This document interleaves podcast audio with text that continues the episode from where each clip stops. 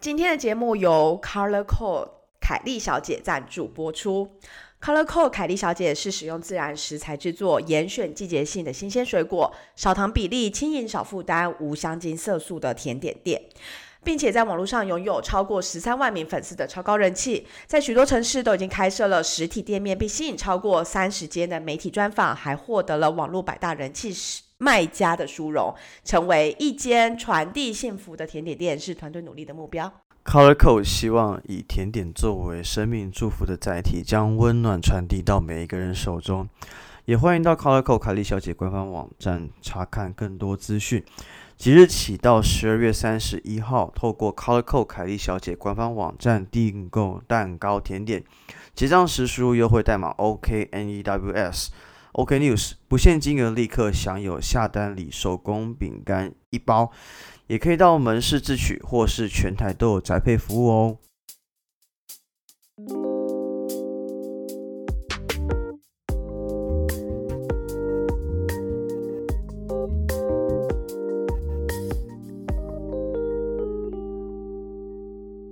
欢迎来到 OK News，我是 Jake，我是 Amy。我们在这里分享我们看到的欧洲点点滴滴。看腻了美中角力和菲兰吉律吗？那就来听听欧洲的声音吧。好，那今天我们先感谢一下这个我们的呃赞助商 Color Code 凯莉小姐。对，而且其实我们为什么会？而且这次的优惠期间很长哎，到年底，所以等于说没有，应该说我觉得他们是很有就是 marketing 一些网络的一些。呃，经验嘛，所以他们可能想要实验一下，到底我们是一群废物，还是就是真的有效果？效果。哎，我有是要说到年底的时候，就是你知道中间有很多节日啊，例如说搞不好会遇到你朋友的生日啦，或者是说圣诞节啊什么之类的。我我相信那个他们团队的深思熟虑啊。那其实呃，很多人都会说，哎，我一直有接业配很强，但其实老实说，我们的业配都是我各个方 各个方向的朋友们。在创业的那个的赞助商了，那其实也是我觉得就是一个也是一个平台吧，透过这样的方式实验，对，就实验说我们到底可不可以有转单效果啊？然后也是说，哎，大家可以合作一下，看玩起来什么样的效果。那其实卡拉克很特别，是我是真的是有在吃他们甜点，因为其实呃，我一开始知道他们，并不是真的是因为知道他是我朋友。开的，而是说我在公司的时候，因为同事去买庆生嘛，然后同事就说：“哎，这家很好吃，最近新开很好吃。”然后发现哎，卡拉克，我觉得哎，这名字很耳熟。我发现说：“哎，不对，那是我以前大学朋友开的这样子。”那你那次是吃什么口味蛋糕？你还记得吗？那已经是二零一四还一五年的事情，我怎么记得？因为我发现他们蛋糕超多的种类耶，超多，而且而且蛮多是水果水果的，然后都很新鲜，然后而且甚至是芈月蛋糕也有哦。对，所以其实大家可以可以试看看，因为其实真的是呃蛮不错的。哎，那时候呃，因为他们开的实体店离我家蛮近，所以其实有时候也会去光顾一下这样。好。那这就是今天跟我们一起合作的赞助商。然后虽然说我们目前都还没有从赞助商那边拿到任何你知道比较实质上的回馈，例如说现金，但是我们非常幸运也非常开心，就是说我们的听众，或是不晓得是不是听众，就也有可能就是朋友、路过朋友之类，就是分别给了我们。第一位是他是写 Hans。H A N S，但是我们都不确定到底是谁。然后他赞助，真的感谢你，真的，他开了第一笔，而且就是是五百元，非常感谢。然后也因为这样子，然后来了第二笔的四二六。对，但第二笔应该是我朋友，因为第二笔就是我也很明确看那个名字，我知道是我朋友，而且都会打这种金额的，肯定是我朋友，因为 在下本人生日就是四二六，大家请记得四二六是我的生日。我是天生入华斗士，而且重点是，就是我们两个就是真的非常没有在注意这个，就是是直到就是这个 Hans 他就是赞助金进来以后，我们才发现，哎，我们好像自从我们开通那个赞助的那个平台以后啊，我们就再也没有曝光他嘞，就是在之后的曝那个 po 文当中完全没曝光，所以真的非常感谢 Hans，感谢他提醒我们，因为我们以后一定会继续打开这个东西。我们继续推广，欢迎大家赞助我们。对，就是欢迎赞助我们节目，让我们继续呃做下去的动力。那也是如果有累积到一定的金额的话，我们会换更好的设备，我的声音就会更好听。我觉得有时候把自己的声音练好，可能比设备还要更重要吧。那你去死！还有什么要 update 的吗？好像没嘞，就是我今天等一下哦，怎样？听我说，嗯目前是 Amy 的生日，大家跟她说生日快乐。的时候已经过了。我们在录制的这个当下是 Amy 的生日，大家可以跟她说生日快乐。欢迎到这一集的底下，不管是 Instagram 或者 Facebook 留言跟 Amy 说生日快乐。明白，谢谢谢谢。但是今天我一直打喷嚏，疯狂打喷嚏，害我今天有点鼻音。OK，还有什么 update 吗？我们是没了，好，这周好空虚哦。有吗？还好吧。哦，没有，你知道为什么会比较少，就没有办法 update 就是上一集的东西？原因是因为我们今天比较比较早录音，就我们不像之前，例如说礼拜三要上，然后我们可能是礼拜天、礼拜一的时候录音。哦，对对因为我们今天录的时间是九月二十三到二十四的半夜，因为这是发生我们接下来的行程上的一些冲突，所以我们必须要这么早开始录这件事情。对，所以我们目前还不晓得，就是大家对于就是上一集那个嘉恩的分享怎么样。但是我自己在截录文字的时候，我我很喜欢，就是对，因为嘉嘉恩最后那段分享，我我真的是听到听到后来，我有段时间是没有说话，并不是我宕机或断线，是因为我真的是不想打断他，而且其实就是、嗯呃，我们在录嘉那段的时候，因为我们是用 Zoom 在录，然后其实 Zoom 会有四十分钟的限制，然后因为他那段讲的太好了，我就立刻看到时间快不行，我马上先下单，先去 先去付费升级，因为，因为他那段如果被打断的话，我觉得就没有办法再有下一次这么自然而且真挚的一个分享。我觉得那个瞬间，我愿意花钱购买。感谢你，我有看到看到它就是上面显示说，就是已升级可以无限无限延长的时候，我就瞬间觉得感谢 Jack。对，所以就是我真的，大家如果有赞助金额，我们是真的会拿来正常正当使用的。然后 就是如果大哎、家我跟你讲，你不说，你不说，我都觉得大家都会觉得我们是这样说。你这样突然一说话，大家反而觉得，尤其是你讲出来，就觉得好没说服力哦。然后因为我现在账号是刚升级嘛，那我只用了一个月，所以大家如果最近想要有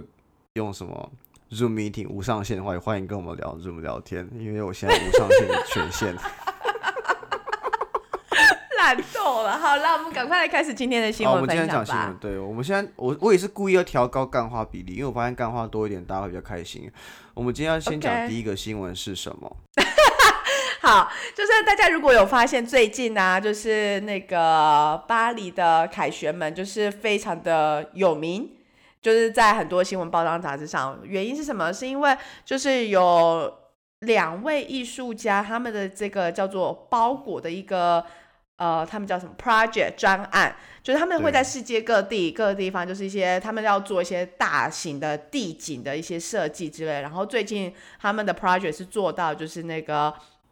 巴黎的凯旋门，所以如果大家有看到那照片的话，就会发现说他们是用一个叫做人造纤维的那种布，把它整个这样子，反正它就是用整个布把它包裹起来，然后所以你就看不到上面原本有的雕刻啦等等之类的。然后其实就是凯旋门不是第一个他们这样的一个作品，就是包含他们之前也有在呃德国的国会大厦 去做这个包裹的装的的艺术，他们叫做地景艺术。然后甚至之前也有在其他国家，什么澳洲啊或者美国，就是他们有做，例如说像小岛的一个地景的造造那个设计，或者是说那个桥墩这样子。那其实呢，他们是一对，就是那诶是夫妻吗？就是就是，但其实他们都已经过世。然后很有趣，就是说他们其实是同年同月同日生。然后呃，这个专案呢，其实是由他们的团队在持续的把它完成。那为什么他们会想要做这个？除了就是他们很重视就是这种地景的设计以外，他们也觉得就是帮你当你包裹了以后呢，就是游客可以就是接触这个 fabric 再生织物，OK，然后他们还有用什么七千公尺长的红绳子把它包裹起来，反正就是他把它包裹起来。重点是就是能够，他们有一个那个叫什么 vision，就是说他们希望这些艺术品都是能够让民众或是游客能够 accessible，然后而且可以感受到是体验它，而不是只是单纯就是说哦。很漂亮，然后远远看，他希望能够树立在那边，然后距离感很重，那样子。对，然后所以，然后其实像刚刚我说嘛，就是他们在德国大厦就是也包裹起来，其实这花了很多的时间，因为你想想看哦，就是呃这种政府组织通常都是比较需要有很多冗长的 approval 的过程，对，所以其实耗时很久。那其实这个专他们是在二零，我想一下哦。他们其实，在之前就一直想要做这件事情，然后是因为就是又遇到了 COVID 啊等等，所以他们好像是二零一七年才开始做这件事情的，然后其实一直推迟到二零二零年五月，他呃过世之后，才真的去由他们的团队去做这个去完成的 project。嗯，然后这个 project 呢，大概为期只有。两哎，十六天，嗯，就是九月十八号到十月三号，所以如果这个期间呢，到巴黎的人呢，就看不到原本预期的那个凯旋门。但我觉得蛮特别，就是因为你要想，就这一辈子可能就只有这一次，它是会被包起来的，而不是。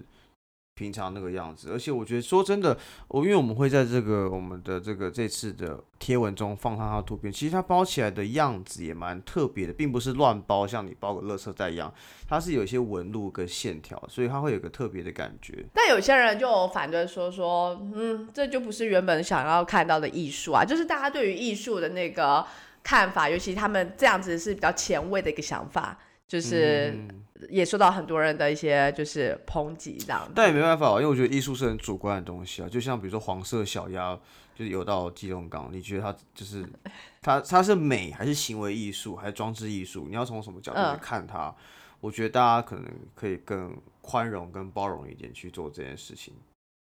OK，对，就又比如说，或是比如说，大家很容易最近在吵是说，呃，到底呃中文建堂、自由广场。里面要不要把？因为有有人会说那是中正庙嘛，对不对？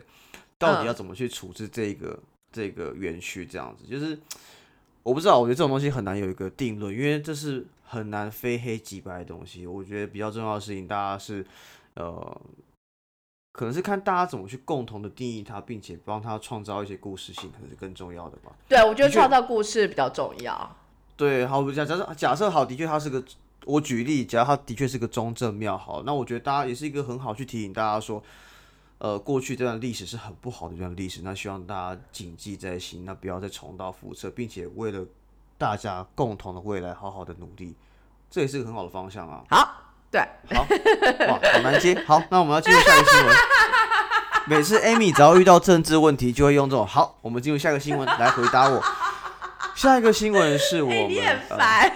下一个新闻呢，其实并不是发生在欧洲，是发生在美国，但是因为它的名字跟欧洲和荷，尤其是荷兰有很大的关系。对，有一个咖啡品牌叫做呃 Dutch Bros，对，荷兰兄弟，他们是一个咖啡品牌，并且他们现在已经要 IPO 了。其实一开始的时候啊，我们会就是注意到这个新闻，是因为觉得说，哦，Dutch Bros，那为什么我们在荷兰的时候都没有看过它？对，然后然后我们牌子到底是谁？对，然后之后才发现，其实它是一个美国工厂，然后会叫 Dutch Bros，是因为他们的阿妈、祖母就是是，对对对对，然后所以他们在他们的产品呢。就是或杯子上面都会放那个最著名那个风车的造型，这样子。其实蛮可爱，而且我觉得重点是比较特别，是他们其实是从呃这个新闻标题是从一个落农的主人变成一个呃亿万富翁，为什么呢？其实一九九二年的时候，他们其实只是一对在家中经营落农生意的一对兄弟，也不只是啊，就是说本来的工作是比较单纯的。单纯。那后来是他们在大学期间看到星巴克跟一些咖啡店是如何在比如说消费。的学生消费群或是一些白领上班的族群中产生这些商机的，所以他们决定在呃咖啡店还没有开始很兴盛的奥勒冈市，呃经营这个浓缩咖啡的推车。那并且是为了要纪念祖母的荷兰血统，所以把店名叫 Dutch Bros。那后来慢慢就把这规模从推车扩大到这个店面。那其实，在二零一六年，也就过了十哦。二十四年之后，其实就已经成长到拥有两百六十四间连锁店的一个私有咖啡品牌。那到二零一八年的时候，其实他们的营收已经到，你知道年营收多少吗？卖咖啡，他们知道，哎，一点八六亿美元。哦，对，那所以他们是是呃，他们是从推测，然后建建立了很多的店面呐、然后，但重点是因为其实美国星巴克很呃，不是说猖獗啦，就是很兴盛。他们的市占率大概是百分之二十二吧，所以你可以把它想成是美国路易莎，Dodge Bro 就是美国路易莎。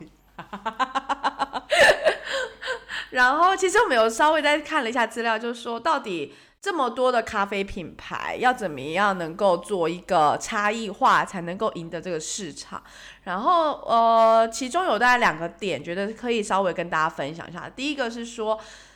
通常啊，要就是加入这个，就是你要成为这样子一个员工的话，他们都要去看说，哎，你会不会就是冲泡咖啡啊什么之类。可是对他们而言，他们觉得说没有，他们觉得人最重要。所以呢，你就算不会煮咖啡也没有关系，重点是你的个性要外向乐观，或者说你要非常注重顾客的服务。他们觉得这样子才是录取的关键。那就是说，煮咖啡这件事情，他觉得这个技能是可以被教导的。所以说，很多人他们就觉得说，哦，来到这个 Dutch Bro 这个咖啡店啊，就是咖啡师们都会记得说，哦，自己是哪个顾客是比较偏好什么样的东西，或者甚至说今天看到呃顾客好像比较忧郁的话，他就觉得说，哎，就是会提供一些就知道其他的。优惠，然后希望能够 cheer up 他们这样。我觉得你刚刚讲到一个很重要的点，就是说，其实他们选他们重点并不是放在咖啡的技术本身，而是放在人，因为其实公司的资产就是人。我觉得这件事情是我非常认同的。那其实很有趣的事情是因为他们去选人都是会挑选一些比较乐观、比较外向、注重客户服务或细心的人，所以变成说你去消费的时候，就像你去早餐店买酒，他都记得你要吃什么。帅哥，你都吃什么？一样是不是？对，所以等于是。真的是你可以把它想成美国路易莎，然后这些人，重点这些店员，因为可能都很酷，然后个性都是这样这样的，所以其实美国这边也出现了一个新的词叫 Dutch Mafia，就是荷兰帮派，就是在形容这些都是从 Dutch Bros 出来的人，这些员工们都有个类似像很像黑压迪这种感觉，跟你很亲近这样子。然后对，就是他们就成为这样的一个。呃，文化风色彩嘛，就是他们都称它叫什么？因为类似像鼎泰丰这样，因为鼎泰丰其实也是一个从他们是算是从餐饮起家，但其实你去看鼎泰丰他们的服务上，他们人都超亲切，然后超细心，很强调服务。哎，超可怕！有时候鼎泰丰，我只是就是我嘴巴沾到一点点，然后我只是稍微往左右看一眼，然后就会有人递上卫生纸给我，我觉得哇，天哪，真的是太可怕，随时被注意了。是有点害羞这样子。那其实我觉得另外一个点，我不知道你是要讲这个，因为他们从经营管理角度来说，其实他们的呃人员的流工流动率是很低的。因为其实一般的咖啡点心店，可能很多人都是比如说临时来打工，来来去去，嗯，流动率非常高，可能平均是百分之百。但是如果是 Dutch Bros 他们的话，是维持维持百分之四十左右，所以其实。会让他们的呃公司的团队文化会巩固的很强，而且大家的向心力可能会很好，更愿意为这个公司或把工作去做好。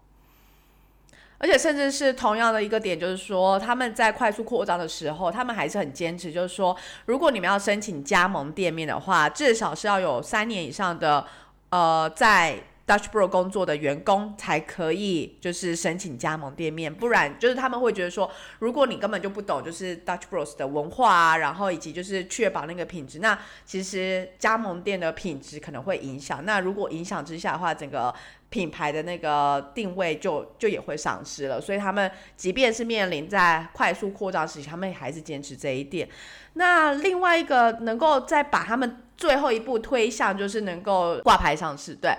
呃的最后一一道力量呢，应该就是也要感谢那个 COVID 关系，就是他们在，因为他们其实是从美国西部开始起家的，然后所以他们在那时候起家的时候，其实都有建立德莱素的这样的一个设施设备，然后所以在 COVID 来的时候呢，就是你知道也不能内用啊什么，所以他们当时候建立的这样的一个德莱素的环境，其实对于这个时间点刚好。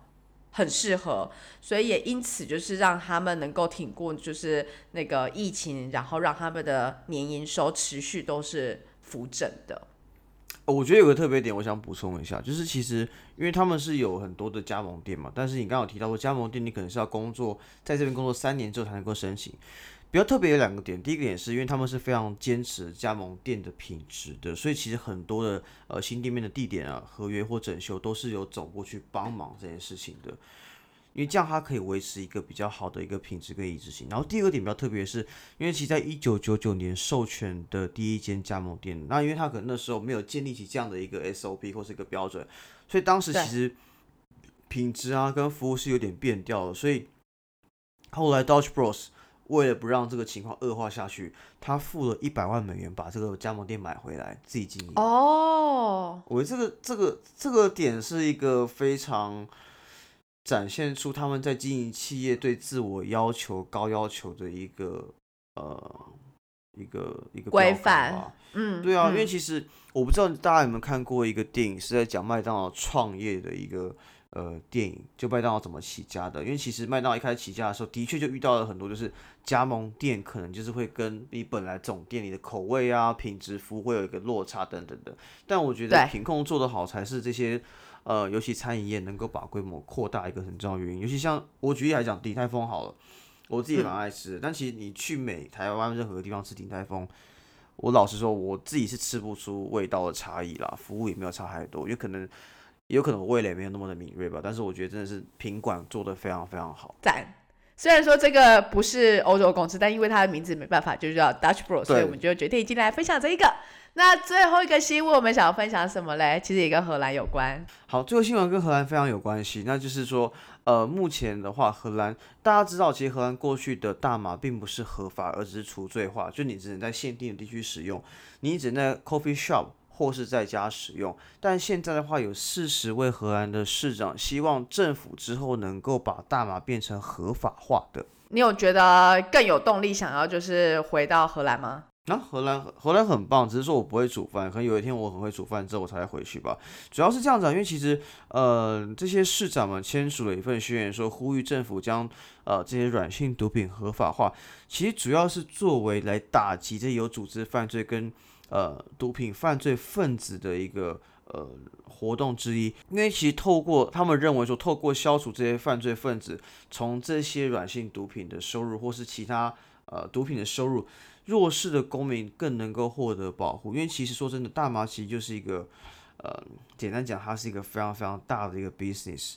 然后呢？而且其实他们也有说，就是如果今天能够变成就是合法化，他们能够更好的管理，然后甚至是因为很多游客也会使用嘛，然后游客使用量其实占了三分之一，就是全国的大麻使用量。所以如果今天他们能够把它就是合法化，然后能够有更多的就是法规能够去规范的话，其实掌控的那个能力是更高，然后 visibility 能见度也更高，那也都可以降低就是所有就是集团或犯罪组织他们的任何想要从中获利的一个方式。然后，所以在这一次的，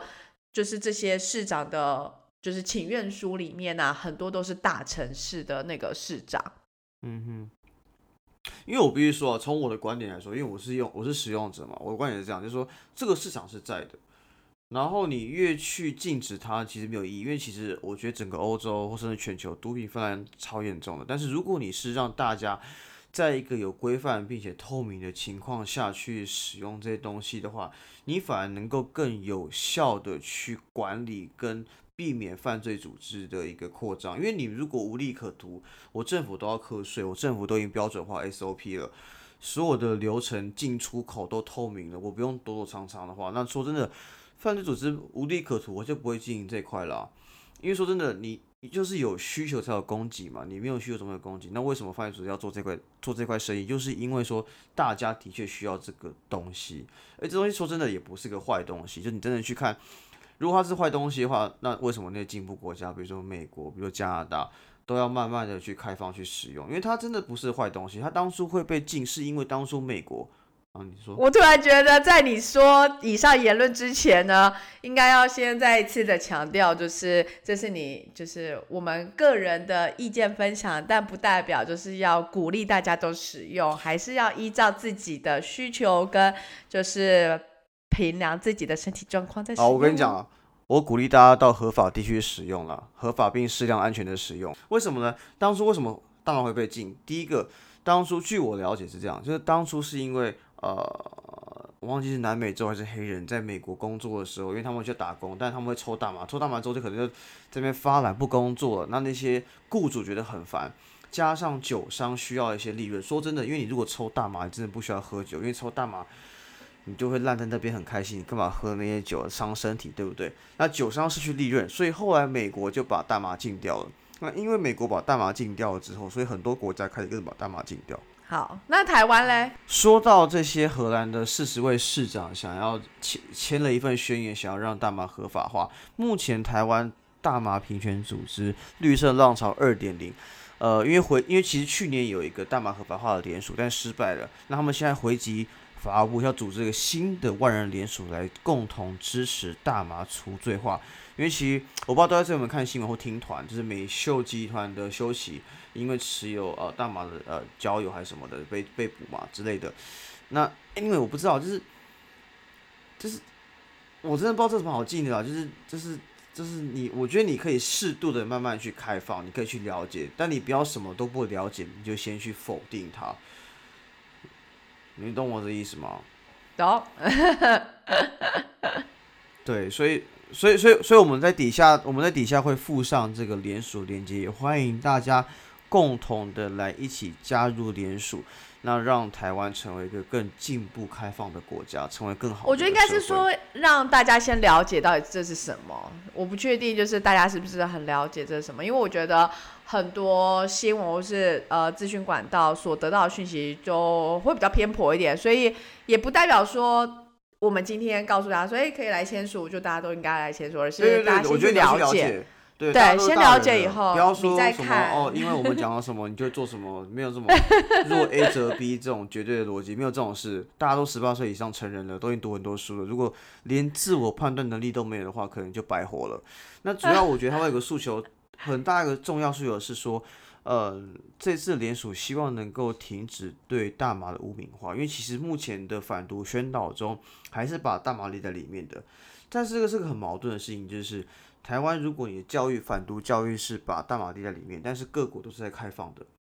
那这不是很尴尬的一件事情吗？你等于是在跟进步国家唱反调，对你就是在否定自己的进步价值。那身为最进步价值的政党也不支持这件事情，不去了解。那身为愿意。Open minded 去了解这件事情的人，也会因为